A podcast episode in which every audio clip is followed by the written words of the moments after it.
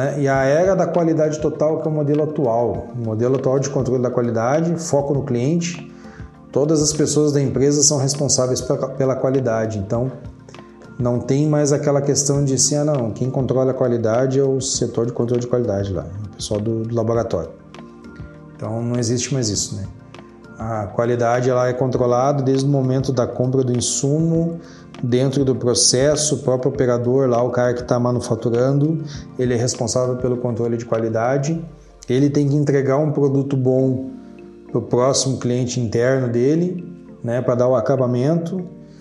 Então, aí esse cara que dá o acabamento, ele tem que entregar um produto muito bom para o cara da expedição, e o cara da expedição tem que ter todo o cuidado para entregar um produto que veio muito bom, muito bom para o cliente. Então, toda a cadeia da empresa é responsável pela qualidade, né?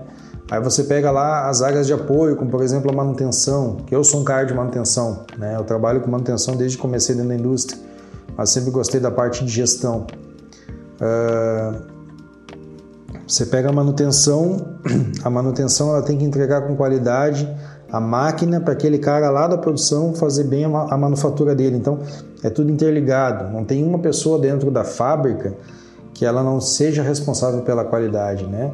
O pessoal do refeitório tem que entregar uma comida de qualidade, uma refeição de qualidade, para que aquele funcionário saia satisfeito do, do, do refeitório e vá trabalhar bem. Então, todo mundo, né? O pessoal da limpeza tem que entregar um ambiente limpo, um ambiente organizado, para que as atividades uh, se realizem de uma forma adequada, né? Então, tem o pessoal do RH que tem que tratar bem os funcionários, então todo mundo dentro da empresa uh, é ligado à, à qualidade, todo mundo está envolvido com a qualidade do produto final de uma maneira direta ou indireta.